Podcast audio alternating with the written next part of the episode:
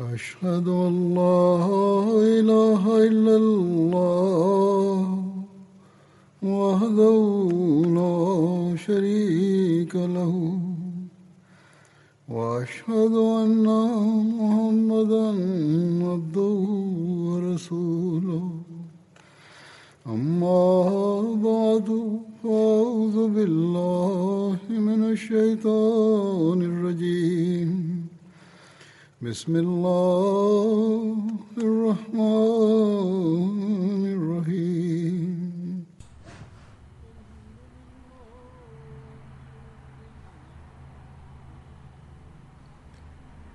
Estaba narrando relatos sobre la discordia y la rebelión que surgieron en la época de Hazrat Usman. Mencionaré ahora lo que Hazrat Muslim Maud ha dicho al respecto. La mayoría de las referencias se han tomado de Tabari y luego Hazrat Muslim Maud, Dios esté contento con él, ha presentado su propio punto de vista sobre el tema. Hazrat Muslim Maud relata.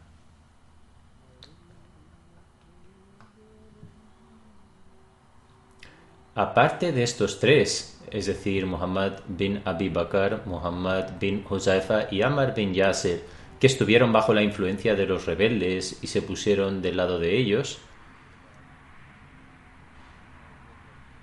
dice nadie en Medina, ya sea un compañero o cualquier otra persona, tenía ninguna simpatía por, para los rebeldes. Todos lanzaban maldiciones sobre ellos y los reprochaban, pero como ellos no tenían ningún control sobre los asuntos, estos rebeldes no mostraban ningún interés. Durante veinte días los rebeldes intentaron convencer a Hazrat Usman de, que de alguna manera abandonara el califato solo mediante el diálogo. Sin embargo, Hazrat Usman se negó rotundamente y dijo No puedo quitarme el manto con el que Dios Altísimo me ha vestido, ni puedo dejar al pueblo de a la gente de Muhammad sin refugio, la paz de Dios sea con él, sin refugio, para que cualquiera que lo desee pueda oprimir al otro. Hazrat Usman continuó amonestando a los rebeldes para que se abstuvieran de crear conflictos y continuó diciendo Hoy estas personas crean desorden y detestan mi propia existencia.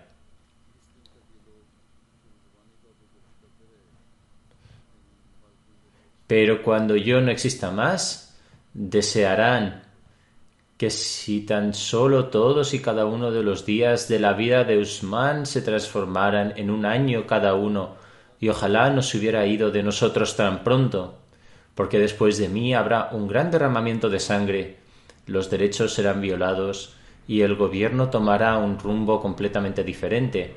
Como tal, en el periodo de Banu Umayya, el califato fue reemplazado por un mando secular y estos rebeldes recibieron castigos tan duros que olvidaron todas sus malicias.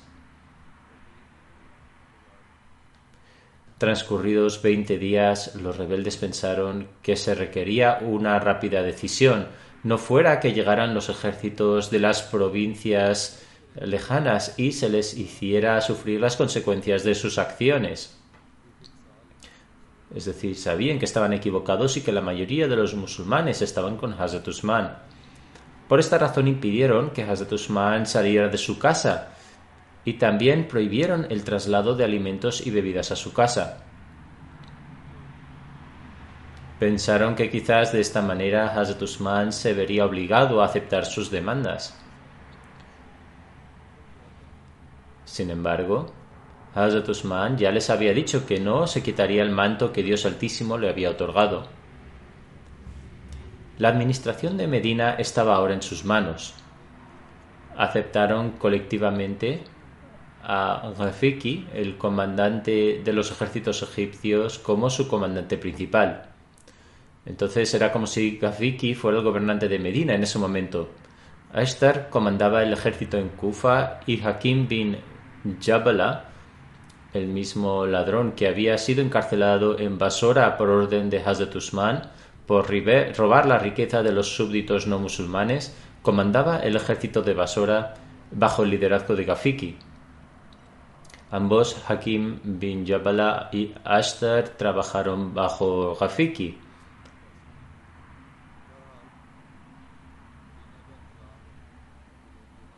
Una vez más, esto demuestra que los rebeldes de Egipto fueron la causa fundamental de este conflicto, donde trabajaba Abdullah bin Saba. Rafiki dirigía las oraciones en la mezquita Nabibi, mientras que los compañeros del santo profeta permanecían encerrados en sus casas o se veían obligados a ofrecer las oraciones detrás de él. Los rebeldes no causaron muchos obstáculos a la gente hasta que decidieron sitiar la casa de Hazrat Usman. Sin embargo, tan pronto como, como sitiaron su casa, también comenzaron a oprimir a las demás personas. En lugar de ser Darul Aman, la casa de la paz, Medina ahora se había convertido en Darul Harb, la casa de la guerra. El respeto y el honor de la gente de Medina estaba en peligro. Nadie salía desarmado de su casa y los rebeldes mataban a cualquiera que se enfrentara a ellos. Cuando los rebeldes rodearon a Hazrat Usman e incluso llegaron a impedir que el agua entrara en su casa, él envió al hijo de un, vecino, a Hazrat Ali, Hazrat Alha, Hazrat Zubair y las nobles esposas del santo profeta pidiendo ayuda, diciendo, los rebeldes han cortado incluso nuestro suministro de agua, si podéis hacer algo, haced los arreglos necesarios para que nos lleven agua. De entre los hombres, Hazrat Ali fue el primero en llegar, amonestó a los rebeldes diciendo, ¿qué tipo de comportamiento habéis adoptado? Vuestras acciones no se parecen a las de los creyentes ni a las de los incrédulos. No impidáis que la comida y la bebida entren en la casa de Hazrat Usman. Incluso los romanos y los persas proporcionaban comida y agua a sus prisioneros. Según la práctica islámica, vuestra conducta no es aceptable en lo más mínimo. Además, ¿qué daño os ha hecho Hazrat Usman porque consideráis permisible encarcelarlo y matarlo? Esta, amonestación de Hazrat Ali no tuvo ninguna influencia sobre ellos. Dijeron claramente, cualquiera que sea el caso, no permitiremos que le llegue comida ni agua. Esta fue la respuesta que los rebeldes le dieron a la persona que consideraban el wasi del santo profeta, la paz de Dios sea con él, y su verdadero sucesor. Los rebeldes solían afirmar que Hazrat Ali era el legítimo sucesor del santo profeta, y esta es la respuesta que dieron. Después de esta respuesta queda la necesidad de, que, de cualquier otro testimonio para demostrar que este grupo que declaraba a Hazrat Ali como el Wasi no había abandonado sus hogares en apoyo de la verdad o por el amor de Ahl más bien solo lo habían hecho para cumplir con sus deseos básicos. De entre las nobles esposas del santo profeta, Hazrat Um Habiba fue la primera en acudir en ayuda de Hazrat Usman montada en una mula, trajo consigo un orde de agua. Sin embargo, su objetivo real era salvaguardar todos los testamentos de los huérfanos y viudas que pertenecían a Ban Umayya, que estaban en posesión de Hazrat Usman. Cuando vio que los rebeldes habían detenido el suministro de agua de Hazrat Usman, temió que también podrían destruir estos testamentos y por lo tanto deseaba salvaguardar de alguna manera estos documentos. Después de todo, habrían otros medios por los que podría haber entregado agua. Cuando Hazrat Um Habiba llegó a la puerta de Hazrat Usman, justo cuando los rebeldes estaban a punto de detenerla, la gente exclamó: Esta es Um al-Muminin, Um Habiba. Sin embargo, los rebeldes aún persistieron y comenzaron a golpear su mula. Um al-Muminin, Um Habiba explicó: Temo que los testamentos de los huérfanos y las viudas de los Banu serán destruidos. Por esta razón deseo entrar para resolver su custodia. Sin embargo, estas desdichas personas respondieron a la bendita esposa del santo profeta, estás mintiendo. Luego los rebeldes atacaron su mula y cortaron las correas de su montura. La silla cayó a un lado. Hazrat Umar Habiba estuvo a punto de caer y ser martirizada bajo los pies de los rebeldes pero algunas personas de Medina que estaban cerca corrieron en su ayuda y la escoltaron a su casa.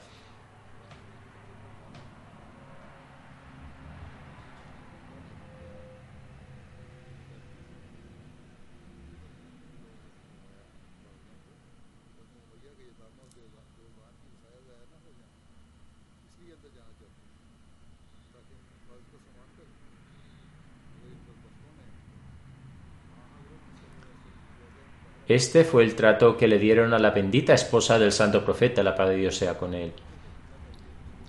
Hazret Umm Abiba poseía una lealtad y un amor, un amor tan profundos por el santo profeta que después de una separación de unos 15 a 16 años, cuando su padre, que era el jefe de Arabia y ocupaba el cargo de rey en la Meca, vino a Medina en una misión política especial y vino a su encuentro, ella quitó la ropa de la cama del santo profeta que estaba debajo de él.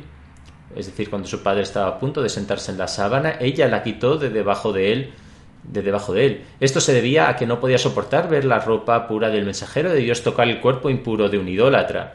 Ni siquiera, es decir, ni siquiera dejó que su padre se sentara sobre ella.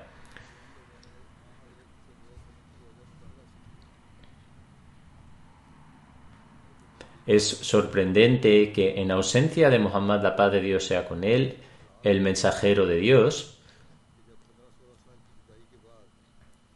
Hazrat Umar Habiba Dios esté contento con ella, salvaguardara la santidad incluso de su ropa. Mientras que estos rebeldes ni siquiera mostraron veneración a la venerada esposa de Muhammad, la paz de Dios sea con él, el mensajero de Dios en su ausencia. Estas personas necias dijeron que la esposa del santo profeta era una mentirosa, a pesar de que ella tenía razón en su declaración. Hazrat Usman era el guardián de los huérfanos de Banu Umayya. Al ver su creciente enemistad, su preocupación de que la riqueza de los huérfanos y las viudas se desperdiciara era correcta. En verdad, los mentirosos eran aquellos que asumieron la tarea de destruir la fe mientras afirmaban amar a Muhammad, la paz de Dios con él, el mensajero de Dios, no un Habiba, un el Muminin. Cuando la noticia del trato infligido a Hazrat Umm Habiba se extendió por toda Medina, los compañeros y vecinos de Medina quedaron consternados y comprendieron que ahora era inútil esperar algo bueno de los rebeldes. Fue en ese mismo momento que Hazrat Aisha decidió ir a hacer el Hajj y comenzó a hacer los preparativos para el viaje. Cuando la gente se enteró de que estaba a punto de irse de Medina, algunos le pidieron que si se quedaba tal vez esto sería propicio para poner fin al conflicto y los rebeldes le harían caso. Sin embargo, ella se negó diciendo ¿Queréis que reciba el mismo trato que un Habiba? Por Dios no puedo poner en riesgo mi honor, ya que ella era el honor del santo profeta, la paz de Dios sea con él. Si de alguna manera soy el blanco, ¿Cuáles serán los medios de mi protección? Solo Dios sabe hasta qué punto crecerán los rebeldes en sus malicias y cuál será su resultado. Cuando Hazrat Aisha se iba, ideó una estrategia. Si hubiera tenido éxito, este conflicto podría haberse reprimido hasta cierto punto. Envió un mensaje a su hermano, Muhammad bin Abi Bakr, quien debido a su ingenuidad o por ser débil de fe se había unido a los rebeldes.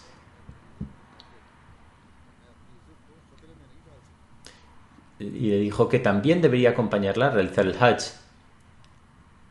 Pero él se negó. Ante esto, Hazrat Aisha dijo: ¿Qué haré? Soy indefensa. Si tuviera la fuerza, nunca permitiría que estos rebeldes tuvieran éxito en sus planes. Hazrat Aisha se fue a realizar el Hajj y algunos compañeros que pudieron salir de Medina también se fueron con ella.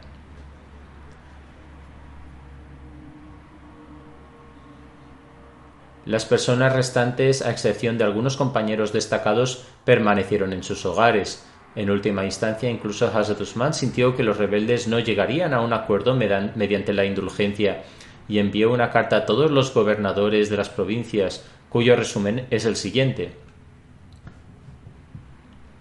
Después de Hazrat Abu Bakr y Hazrat Umar, sin ningún deseo o petición propia, fue incluido entre aquellos a quienes se les confió el deber de tener una eh, tener un, un, abogado con respecto al califato. Hazrat Usman declaró esto en la carta que escribió. Dice, luego fui elegido para el oficio del califato sin ningún deseo o solicitud propia. Sin falta, continué los trabajos que el anterior califa emprendió y no introduje ninguna innovación en la fe por mi propia voluntad. Sin embargo, la semilla del mal se plantó en el corazón de ciertas personas, surgió la maldad y luego comenzaron a conspirar contra mí expresaron una cosa ante la gente mientras ocultaban otra cosa en sus corazones. Estas personas comenzaron a lanzar acusaciones en contra mía como las que se hicieron contra los jalifas que tenían antes de mí. Sin embargo, permanecí en silencio a pesar de saberlo. Aprovechando mi misericordia, estas personas crecieron aún más en su malicia. Al final atacaron Medina como los incrédulos. Por lo tanto, si hay algo que podéis hacer, solicitad ayuda. De manera similar, unos días después, Hazrat Usman escribió una carta a las personas que habían venido a realizar eh, que habían ido a realizar la peregrinación a la Meca. Esta carta decía Llamo vuestra atención hacia Dios Altísimo y os recuerdo, eh, os recuerdo sus favores. En este momento ciertas personas están creando maldades y están involucrados en un intento de causar división en el Islam. Sin embargo, estas personas ni siquiera han tenido en cuenta que Dios nombra al Jalifa, tal como él dice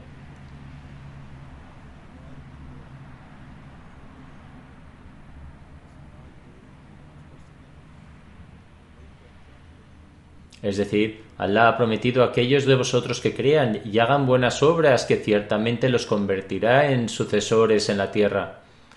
Además, no, no valoraban la importancia de la unidad, a pesar de que Dios Altísimo ha ordenado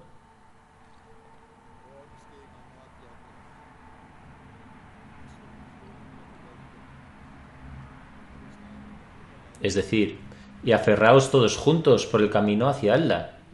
Además, aceptaron las palabras de quienes me acusaron y no prestaron atención a este mandato del Sagrado Corán.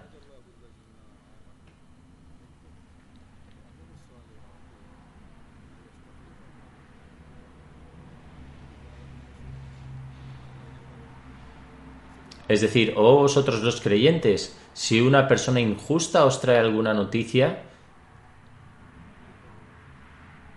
verificad a fondo la exactitud del informe.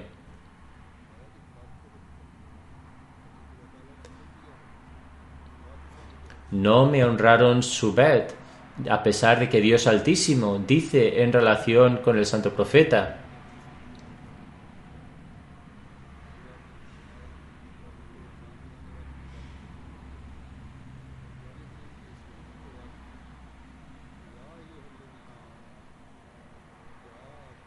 Es decir, en verdad los que te juran lealtad a ti ciertamente juran lealtad a Allah. Y soy un sucesor del noble mensajero. Es decir, que Hazrat Usman fue el sucesor del santo profeta y por lo tanto esto también se aplica a él. Ninguna nación puede progresar sin un líder y si no hay imam, entonces la comunidad está destinada a ser arruinada y destruida. Estas personas desean destruir y arruinar la umma musulmana.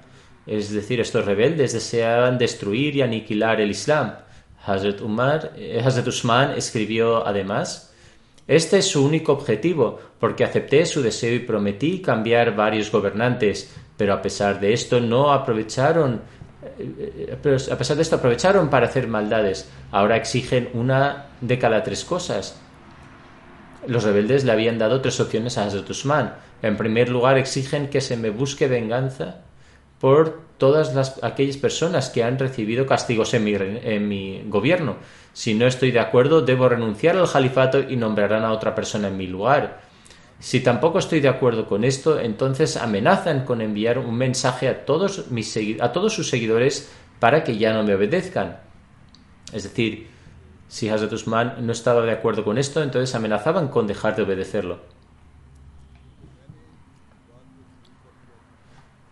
La respuesta con respecto a la primera demanda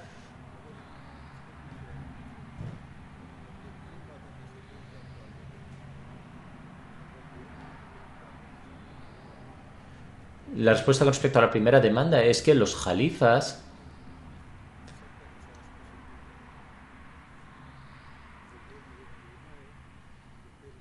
que los jalifas anteriores a mí también cometían errores, eh, cometieron errores de juicio, pero nunca fueron castigados. Es decir, si hubo algún error de juicio en el pasado por algún jalifa anterior, no fueron castigados por ello. Y Hazrat Usman también actuó de la misma manera. Además, ¿qué otro motivo, además de matarme, puede haber para imponerme tantos castigos? Es decir, al hacer estas demandas de buscar venganza o castigo, solo significa que los rebeldes deseaban matarle. En cuanto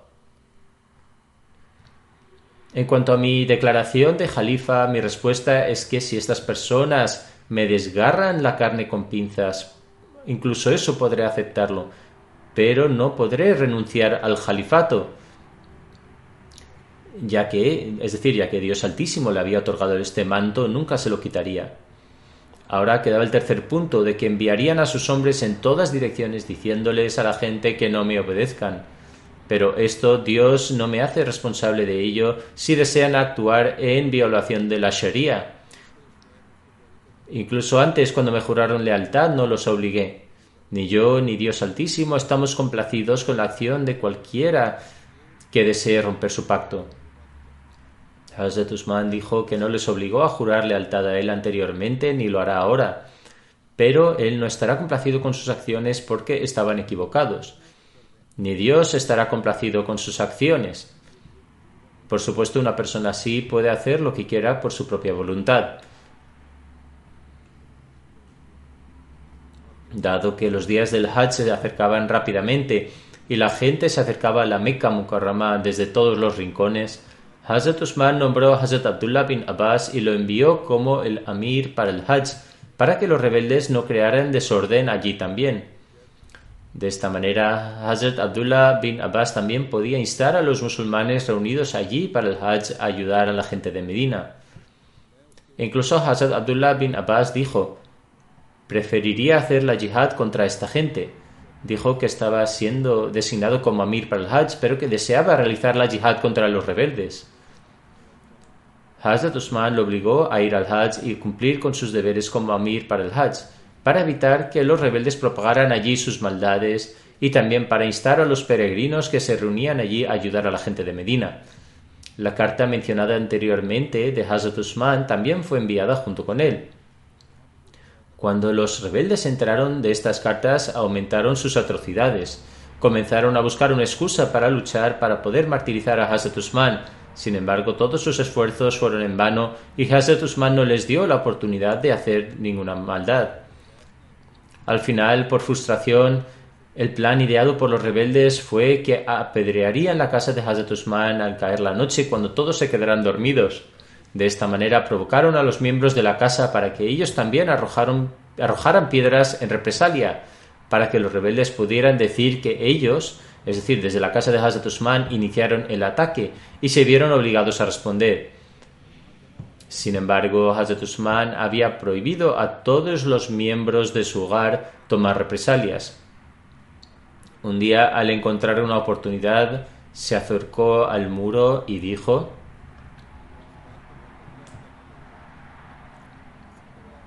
Oh gente, en, en vuestra opinión soy un pecador, pero qué mal han cometido los demás. Es decir, que eh, si pensaban que él era un pecador, pero qué mal habían hecho las demás personas.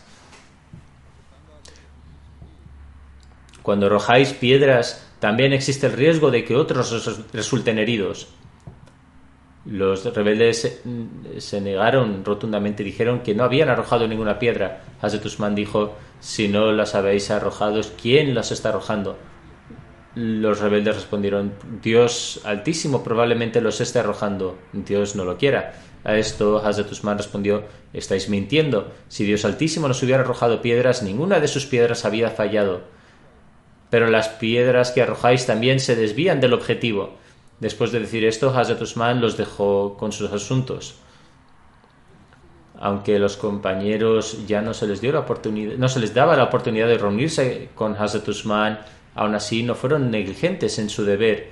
Habían dividido su trabajo en dos partes como una medida prudente en ese momento. Aquellos hombres que eran ancianos y que por su moral poseían una gran influencia en el público se dedicaban a amonestar a los rebeldes. Y en cuanto a aquellas personas que no poseían tal influencia o eran jóvenes, seguían comprometidos en los esfuerzos para proteger a Hazrat Usman.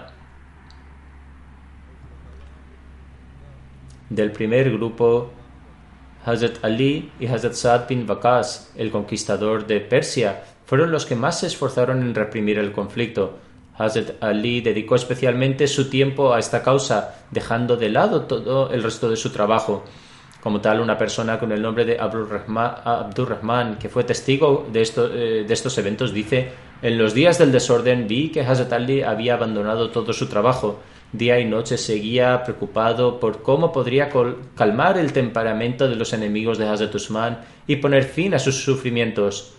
En, una ocasión, cuando hubo un retraso en el transporte de agua a Hazrat Usman, se disgustó mucho con Hazrat Talha, a quien se le asignó esta tarea. Hazrat Ali no descansó hasta que el agua llegó a casa de Hazrat Usman en grupos individuales y de dos en dos siempre que tenían la oportunidad. El segundo grupo comenzaba a reunirse en la casa de Hazrat Usman o en casas vecinas. Este grupo había resuelto firmemente que darían sus vidas, pero no dejarían que Hazrat Usman corriera peligro. Además de los hijos de Hazrat Ali, Hazrat Alha y Hazrat Zubair, incluso un grupo de los propios compañeros formaba parte de este grupo. Estos hombres custodiaban la casa de Hazrat Usman día y noche y no permitían que ningún enemigo llegara a Hazrat Usman. Aunque este pequeño grupo no podía hacer frente a un ejército tan grande, pero como los rebeldes buscaban una excusa para matar a Hazrat Usman, tampoco opusieron mucha resistencia. Los acontecimientos de esa época arrojan tanta luz sobre el nivel de devoción que Hazrat Usman poseía por el bien del Islam que uno se queda asombrado un ejército de tres mil hombres estaba a su puerta y no se ideó ninguna estrategia para salvarse.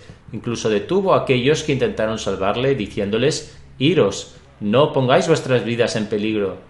Estas personas solo están enemistadas conmigo, no tienen ninguna objeción contra vosotros. Sus ojos preveían la época en la que el Islam estaría en grave peligro a manos de, estos rebeldes. No solo la aparente unidad, sino que incluso la administración espiritual llegaría al borde del colapso. Hazrat Usman sabía que en ese momento todos y cada uno de los compañeros tendrían que estar disponibles para la protección y el establecimiento del Islam. Por este motivo no quería que los compañeros sacrificaran sus vidas en un intento fútil de salvar su vida, y continuó aconsejándoles para que no se opusieran a los rebeldes. Deseaba que en la medida de lo posible la comunidad que se había beneficiado de la compañía del mensajero de Allah se salvaguardara para poder disipar el orden que surgiría en el futuro. A pesar de sus instrucciones, no obstante, aquellos compañeros que encontraron la oportunidad de alcanzar la casa de Hazrat Usman no cesaron en su empeño por cumplir con su obligación. Dieron preferencia a los peligros de ese momento frente a los peligros que estaban aún por venir. Si las vidas de los compañeros no corrían peligro en este momento, eh, era solo porque los rebeldes no tenían prisa y buscaban una oportunidad para asesinar a Hazrat Usman. Sin embargo, finalmente eh, se hizo imposible esperar más, porque el mensaje desgarrador de Hazrat Usman que había enviado a los musulmanes que se estaban reuniendo para el Hajj se había leído ante toda la audiencia de peregrinos. El valle de la Meca hizo eco de esta voz de un extremo al otro. Los peregrinos musulmanes habían decidido que después del Hajj no se quedarían privados de la recompensa espiritual de realizar la yihad también, y eliminarían los rebeldes de Egipto y sus asociados. Los espías rebeldes informaron a su gente de esta intención, y ahora comenzaron a surgir signos de agitación en su campamento. El, alcance de este suceso hizo que los murmullos en el campamento rebelde comenzaran a sugerir que ahora no había otra opción más que matar a este hombre. Si no le mataban, no había duda de que los musulmanes les masacrarían. Esta ansiedad se intensificó aún más debido a las noticias de que las cartas de Hazrat, eh, de Hazrat Usman habían llegado a Siria, Kufa y Basra también, y la gente allí que ya estaban esperando las órdenes de Hazrat Usman se habían enfurecido aún más al recibir estas cartas. Todo esto sin tener en cuenta que los compañeros mismos estaban llamando la atención de los musulmanes hacia sus obligaciones en las mezquitas y en las reuniones y habían emitido el veredicto de realizar la yihad contra, en contra de los rebeldes. Los compañeros dijeron, aquel que no realice la yihad este día es como si no hubiese hecho nada. Si en Kufa, Uqba bin Amr, Abdullah bin Abi Aufa, Hanzala bin Rabi, At-Tamimi y otros nobles compañeros habían incitado a la gente a apoyar a los habitantes de Medina, entonces Imran bin Hussein, Anas bin Malik, Hisham bin Amr y otros compañeros habían hecho lo mismo en Basra. Si en Siria Ubada bin Samet, Abu Umama y otros compañeros habían motivado a la gente a responder a la llamada de Hazrat Usman, entonces Harija y otros habían hecho lo mismo en Egipto. Los ejércitos de cada provincia estaban uniéndose y marchando hacia Medina. Por lo tanto, estas noticias intensificaron la ansiedad de los rebeldes. Finalmente atacaron la casa de Hazrat Usman y trataron de entrar a la fuerza. Los compañeros se enfrentaron a ellos y una batalla feroz tuvo lugar. A pesar de que los compañeros eran inferiores en número, su indignación religiosa cubría la desventaja. Como la zona donde tuvo lugar esta batalla, es decir, frente a la casa de Hazrat Usman, era estrecha, también debido a ello los rebeldes no fueron capaces de aprovechar su ventaja numérica. Cuando Hazrat Usman se enteró de esta batalla, prohibió a sus compañeros combatir.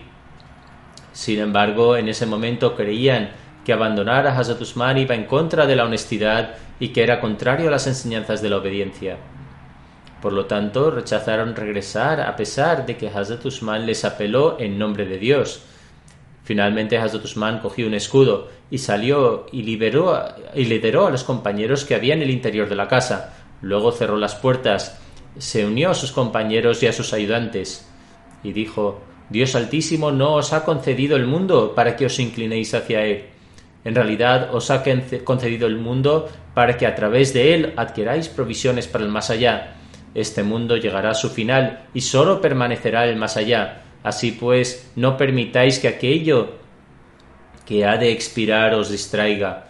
Dad preferencia a aquello que ha de permanecer sobre aquello que ha de expirar. Sed conscientes de vuestro encuentro con Dios Altísimo y no permitáis que vuestra comunidad, se disperse. No olvidéis el favor divino cuando os encontrabais en el borde del precipicio de la destrucción, y Dios Altísimo salvó a través de su generosidad, y, os, y os hizo hermanos.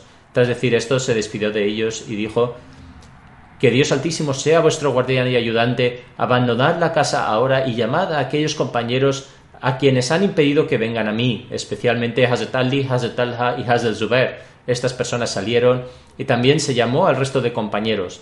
En ese momento el ambiente se tornó profundamente melancólico hasta el punto que incluso los rebeldes fueron afectados. En ese momento el ambiente era tal que cuando Hazrat Usman les dijo que fueran, los rebeldes no les atacaron, sino que se, que se fueron y se reunieron con los compañeros prominentes. ¿Y cómo podría ser de otra manera? Todos estaban observando como una vela encendida por el santo profeta Muhammad, la paz y bendiciones de Dios sean con él, el mensajero de Allah, al completar su vida en este mundo, estaba a punto de desaparecer ante sus ojos. Por lo tanto, los rebeldes no pusieron obstáculos y todos los compañeros se reunieron. Cuando todos se reunieron, Hazrat Usman se subió a la pared de su casa y dijo, Acercaros a mí. Cuando todos se acercaron, Hazrat Usman dijo, Oh gente, sentaros. Entonces los compañeros se sentaron y sintiéndose inspirados por la asombrosa reunión, los rebeldes también lo hicieron. Cuando se sentaron todos, Hazrat Usman dijo, Gente de Medina, os confío a Dios Altísimo y rezo para que después de mí Él elija a un sucesor mejor que yo. Después de hoy, hasta que Dios Altísimo emita un decreto en relación a mí, no saldré de mi casa, ni, ni, daré autoridad a nadie para que gobierne sobre vosotros en asuntos religiosos o materiales. Lo dejo en manos de Dios Altísimo para que elija a quien Él desee para su trabajo. Después de esto apeló en el nombre de Dios a los compañeros y el resto de la gente de Medina, para que no pusiera sus vidas en peligro protegiéndole y volvieran a sus casas. Las instrucciones de Hazrat Usman crearon un desacuerdo serio entre los compañeros, un desacuerdo que no se puede encontrar antes que este incidente. Los compañeros obedecían cada orden, pero hoy, al obedecer esta instrucción, algunos percibían el olor de la traición en lugar de la obediencia. Es decir, algunos compañeros sentían que si obedecían a esta instrucción estarían en realidad traicionándole.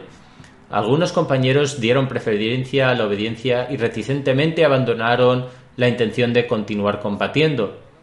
Quizás pensaban que no era su deber, quizás pensaban que su deber era solo ser obediente y no era su trabajo reflexionar sobre las consecuencias que tendrían lugar obedeciendo esa instrucción. Sin embargo, algunos compañeros rechazaron obedecer esta orden porque a pesar de que sabían que era una obligación obedecer al jalifa, si el jalifa ordenaba a la gente que la abandonara, esto significaba que, la práctica que, que en la práctica debían cortar sus lazos con el jalifato, y obedecer algo así equivalía a traición.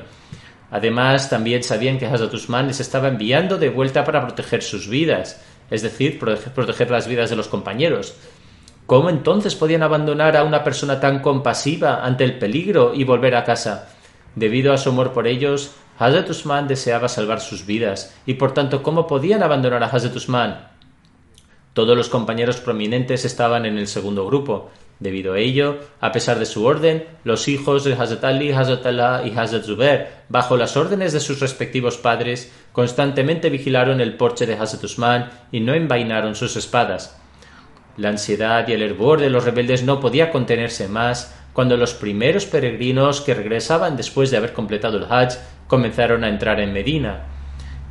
Estaban seguros de que ahora el momento de su juicio se acercaba más que nunca. Después de realizar el Hajj, Mughira bin al-Akhnas fue la primera persona que entró en Medina para obtener la recompensa espiritual de la yihad. Tan pronto como llegó, los rebeldes recibieron noticias de que el ejército de Basra, que venía para ayudar a los musulmanes, había llegado a Sirar, que estaba a tan solo un día de camino de Medina. Superados por estas noticias, los rebeldes decidieron que ahora era vital que cumplieran con su objetivo a toda costa. Aquellos compañeros y sus amigos que habían rechazado abandonar la protección de Hazrat Usman a pesar de su prohibición, y aquellos que habían dicho claramente ¿Cómo nos enfrentaremos a Dios Altísimo si te abandonamos, a pesar de tener la fuerza en nuestros brazos para combatir? Estaban ahora formando guardia desde dentro de la casa debido a su inferioridad numérica, por lo tanto, a los rebeldes no les resultó difícil alcanzar la puerta. Los rebeldes cogieron montones de madera frente a la puerta y les prendieron fuego, para que la puerta se quemara y pudieran entrar en la casa. Al observar esto, los compañeros consideraron inapropiado permanecer dentro y desearon salir espada en mano. Sin embargo, Hazrat Usman les impidió hacerlo y dijo ¿Qué más puede haber que incendiar la casa? Lo que tenía que pasar ya ha pasado. No pongáis vuestras vidas en peligro y regresad a vuestros hogares. Estas personas solo albergan enemistad contra mí, pero pronto se arrepentirán de lo que han hecho. Absuelvo de vuestro deber a toda persona que se vea obligada a obedecerme y renuncio a mi derecho sobre él o ella.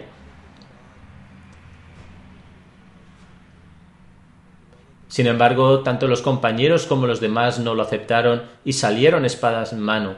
Mientras salían, Hazrat Abu Huraira llegó también y se unió a ellos, aunque no era el tipo de persona que participara en una batalla. Abu Huraira dijo, ¿qué batalla puede ser superior a la de hoy? Entonces miró a los rebeldes y dijo, oh pueblo, gente, pueblo mío, ¿por qué les llamo hacia la salvación y ustedes me llaman hacia el fuego?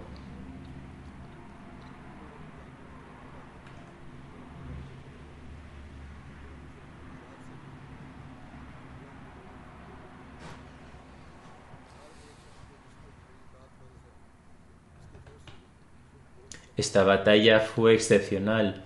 Unos pocos compañeros que pudieron reunirse, los pocos compañeros que pudieron reunirse en ese momento lucharon desesperadamente contra este gran ejército. Ese día incluso Hazrat Imam Hassan, que era extremadamente pacífico, de hecho era un príncipe de la paz, atacó al enemigo y recitaba el rayaz. Las coplas recitadas por Hazrat Imam Hassan y Muhammad bin Talha en ese día son especialmente dignas de mención porque propiciaron una profunda comprensión de sus sentimientos en ese momento. En ese momento, Hazrat Imam Hassan recitaba la siguiente copla y mientras atacaba a los rebeldes. Es decir, vuestra fe no es mi fe, ni tengo ninguna relación con vosotros. Lucharé con ellos hasta llegar a la cima del monte Shemam. Shemam es una montaña de Arabia que sirve de, similitud para la conquista de las alturas y el logro de, un, objetivo.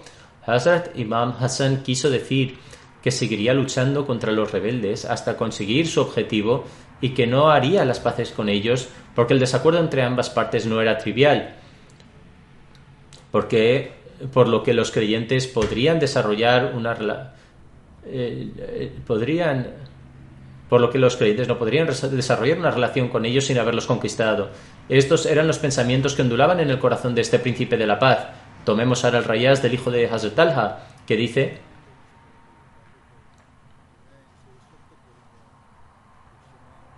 Soy el hijo de aquel que protegió al santo profeta, la paz de Dios sea con él, el día de Uhud, y derrotó a los árabes a pesar de todos sus esfuerzos. En otras palabras, este día también era similar al de Uhud, al igual que su padre había ofrecido su mano para ser atravesada con flechas, pero no dejó que ningún daño llegara al santo profeta, él haría lo mismo. Hazrat Abdullah bin Zubair también participó en esta batalla y fue gravemente herido. Marwan también sufrió graves heridas y apenas escapó de las garras de la muerte. Mugira bin al-Akhnas fue asesinado. Cuando la persona que había atacado a Mugira vio que no solo lo había herido, sino que lo había matado, exclamó que significa ciertamente a él la pertenecemos y a él retornaremos. El jefe del ejército le reprendió diciendo expresas tu pesar en una ocasión de felicidad.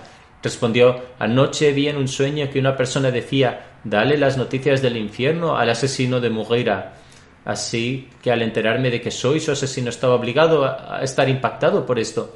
Me sentí obligado a ella. Además de las personas mencionadas, otras resultaron heridas y muertas. El grupo que protegía a Hazrat Usman se redujo aún más. Si por un lado los rebeldes persistían en su obstinación a pesar de una advertencia celestial y continuaron y continuaban luchando contra el grupo amado por Dios Altísimo, entonces, por otro lado, los devotos tampoco dejaron de dar un excelente ejemplo de fe, a pesar de que la mayoría a pesar de que la mayoría de los guardias había muerto o estaban heridos, un pequeño grupo seguía vigilando la puerta sin, sin faltar. Este relato continuará y si Dios quiere lo relataré en el siguiente sermón. Me gustaría hacer una petición de oraciones por los Ahmadis en Pakistán y de nuevo eh, por Argelia, ya que los casos se están eh, reabriendo allí de nuevo. Que el Dios Altísimo cree facilidades para todos allí y que Allah elimine las dificultades causadas por los enemigos y eh, les dé facilidades. Después de las oraciones del viernes dirigiré algunas oraciones fúnebres en ausencia y también mencionaré algunos detalles sobre ellos. La primera mención es la del respetado Molvi Muhammad Najib Khan Sahib, Naib Nazar Dawatulillah del sur de la India, eh, de Kadian, que era el hijo del difunto maestro B.M. Muhammad de Kaknad, distrito de Ernakulam, que en Kerala.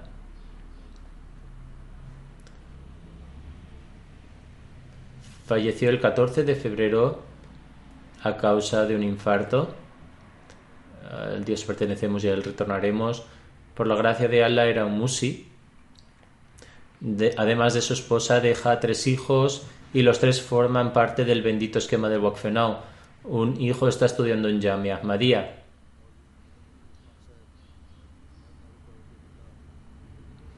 El fallecido no era Ahmadi de nacimiento, pero cuando tenía 17 años fue introducido en el Ahmadiyyat por su padre, tras lo cual comenzó a estudiar la literatura de la Jamaat, incluso el libro La filosofía de las enseñanzas del Islam.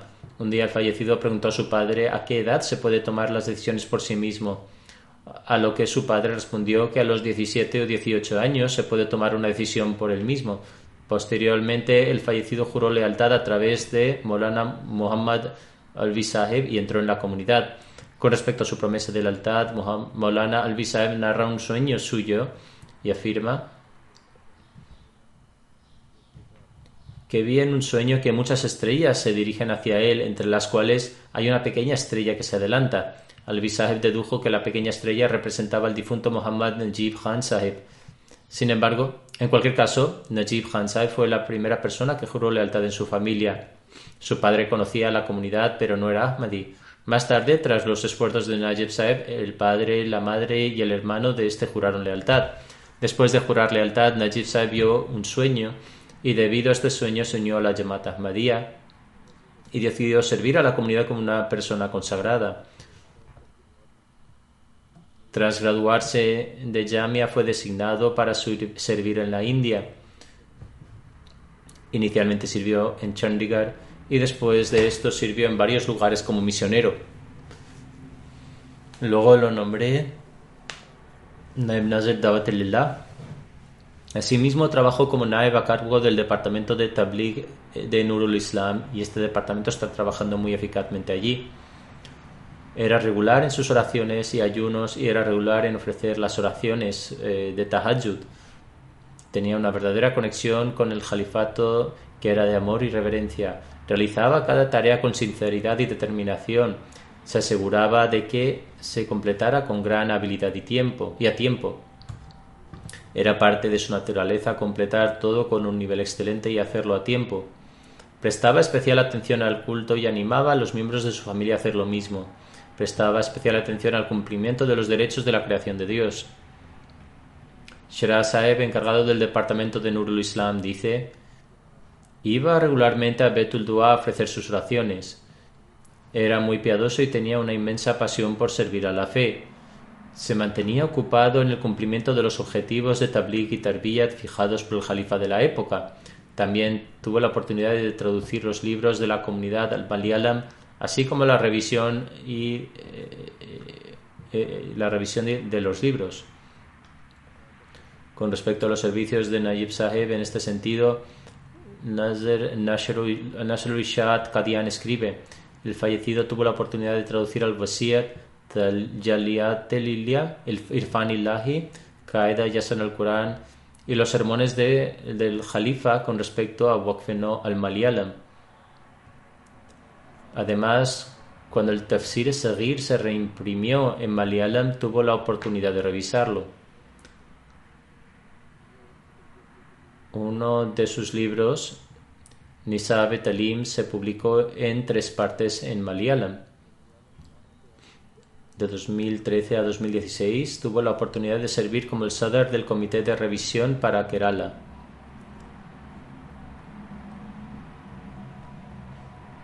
Abu Bakr Amir del distrito de Ernakulam, en la provincia de Kerala, dice: Le apasionaba traducir los libros del Mesías prometido y difundir el mensaje a la gente se esforzó al máximo para ayudar a los de fe más débil y asegurarse de que se volvieran firmes y decididos. Que Dios Altísimo eleve el estatus del fallecido.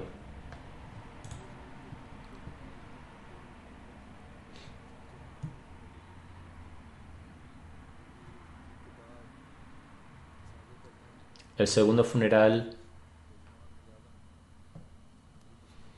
es el de Nasser Ahmad Khadim Saheb, que era el hijo de Chaudhry Ahmad Din Saheb Chata y hermano mayor de Munir Bismil Saheb Nazir Ishad adicional. Falleció el 6 de febrero. Ciertamente a Dios pertenecemos y al retornaremos. El Ahmadiyyat entró en su familia a través de su abuelo paterno, Chaudhry Shah Din Saheb. Nazir Khadim Saheb comenzó sus servicios a la fe desde su época de estudiante. Dios Altísimo le había dado una habilidad especial para escribir y pronunciar discursos. Desde su juventud hasta el final de su vida propagó la fe aconsejando y guiando a través de su obra escrita y sus discursos. En Rabba sirvió como Maubin Sadr Judamul Ahmadiyya y luego también como Mohtamid. Sirvió como Naib Amir del distrito de Bahawalgarh. Eh, eh, fue Naib Qaed Amumi y en Ansarullah y sirvió como Qadi en la junta de Dar al-Qadha en Rabba. Que Dios Altísimo conceda su misericordia y perdón al fallecido y permita a su progenie y, y a los que deja atrás continuar con sus actos virtuosos.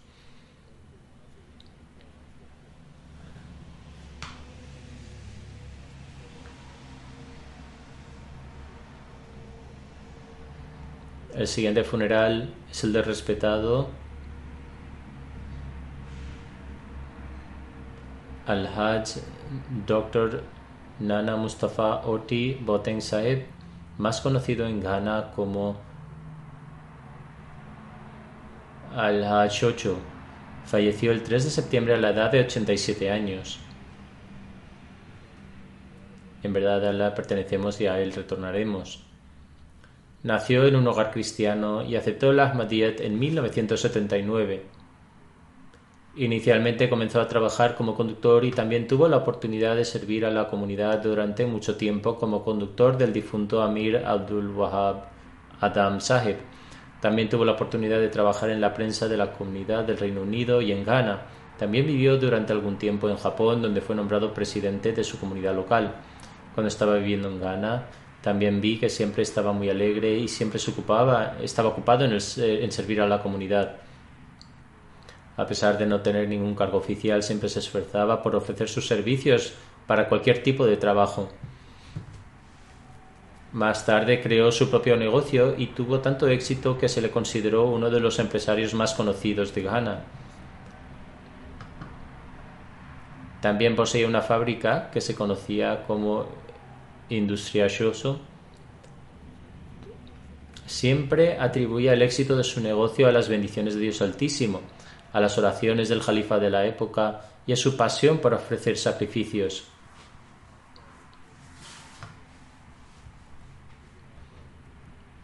También hizo muchos sacrificios financieros. Tuvo la oportunidad de servir como secretario nacional de propiedad de Ghana durante 11 años y también tuvo la oportunidad de servir como el presidente regional. Por la gracia de Dios Altísimo, el fallecido formaba parte de la institución de Al-Basir. Le sobreviven tres esposas y tres hijas. También tenía un hijo que falleció hace unos años. Mubarak Adel Saheb, que ejerce de misionero en Koforidua, escribe que sacrificar su tiempo y sus riquezas al servicio de la fe y la humanidad, así como su humildad, fueron algunas de sus cualidades más notables. Prestaba especial atención a la oración del Tahajjud y a las cinco oraciones obligatorias. Pagaba regular y puntualmente su chanda. Financió por su cuenta la construcción de una mezquita entera y aportó más del 50% del coste de la construcción de otras tantas mezquitas. Asimismo, contribuyó a la construcción de varias casas de la misión y a su rehabilitación. Siempre que había una disputa legal en relación con la tierra que poseía la comunidad, él mismo se encargaba de conseguir un abogado y asistía a todos los procedimientos legales y pagaba todos los honorarios legales él mismo y no tomaba nada de, de la comunidad. Tenía una pasión y un deseo especiales en su corazón por difundir el mensaje del Ahmadiyyat. Sus padres también aceptaron el Ahmadiyyat gracias a sus esfuerzos de predicación. Durante más de una década dirigió un programa de 30 minutos de tabligh en una emisora de radio desde su propio gasto, que llega casi a la mitad de la población de Ghana y que continúa hasta hoy.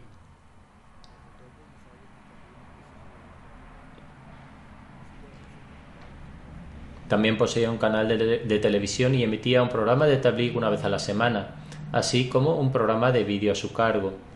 A través de este programa cientos de miles de personas recibieron el mensaje del Ahmadiyyat y muchas personas aceptaron el Ahmadiyyat como resultado. También tenía un coche dedicado exclusivamente a las actividades del Tabligh.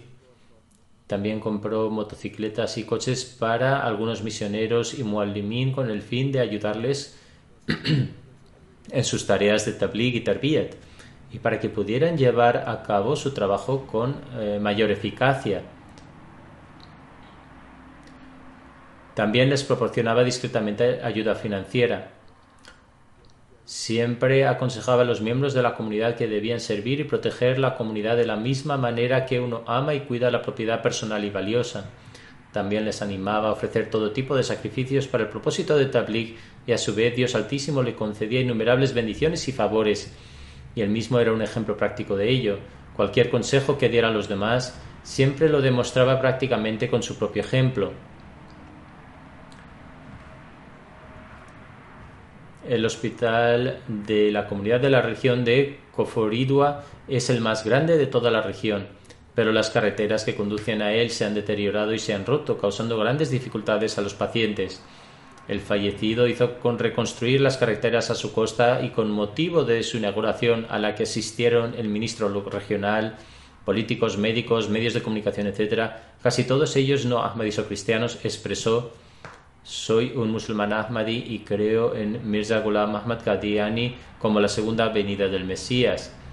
Es el Mesías prometido y su califato quienes me han enseñado que para cumplir con los derechos de Dios uno tiene que servir a la humanidad también.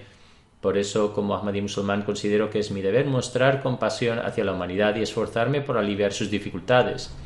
Esta fue la razón por la que reconstruí estos caminos que llevan al hospital a la edad de 48 años volvió a leer el Sagrado Corán con el Muallim Jamaluddin Sahib y también volvió a aprender el, el Corán para poder corregir su pronunciación. A partir de entonces recitaba regularmente el Sagrado Corán con su traducción y reflexionaba cuidadosamente sobre su significado.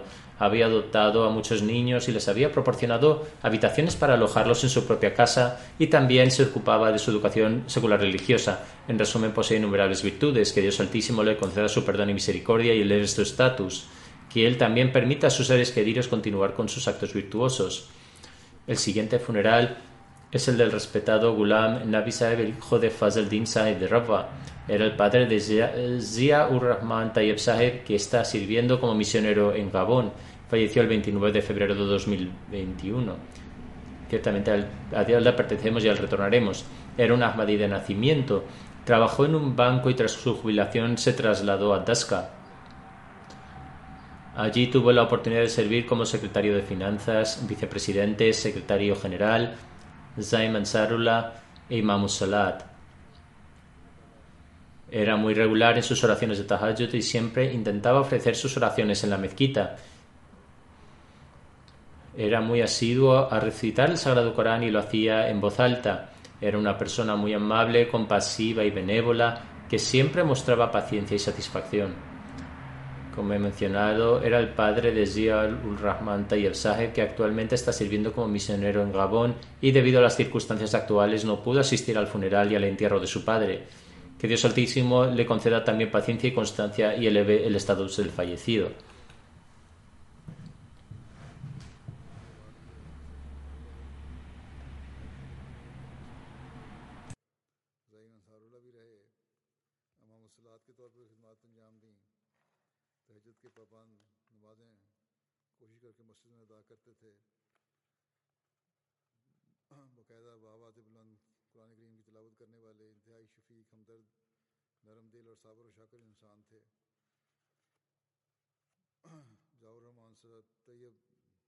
सिलसिला जो है अगर उनके जैसे कि मैंने कहा इनके वालिद थे और हालात की वजह से अपने वालिद के जनाजे और तदफीन में शामिल नहीं हो सके मरबी साहब। अल्लाह ताला इनको भी सब्र और फरमाए और मरहूम के दर्जात बुलंद फरमाए।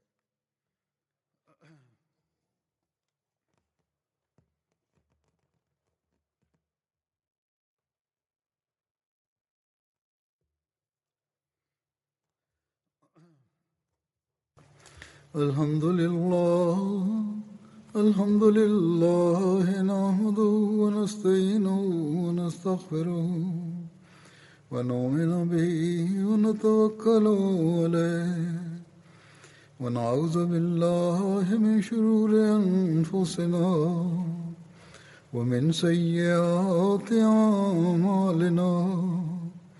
من يهده الله فلا مضل له ومن يضلل فلا هادي له. ونشهد أن لا إله إلا الله. ونشهد أن محمدا عبده ورسوله. عباد الله رحمكم الله. إن الله يأمر بالعدل والإحسان. وإيتاء ذي القربى وينهى عن الفحشاء والمنكر والبغي يعظكم لعلكم تذكرون. اذكروا الله يذكركم وادعوه يستجب لكم ولذكر الله أكبر.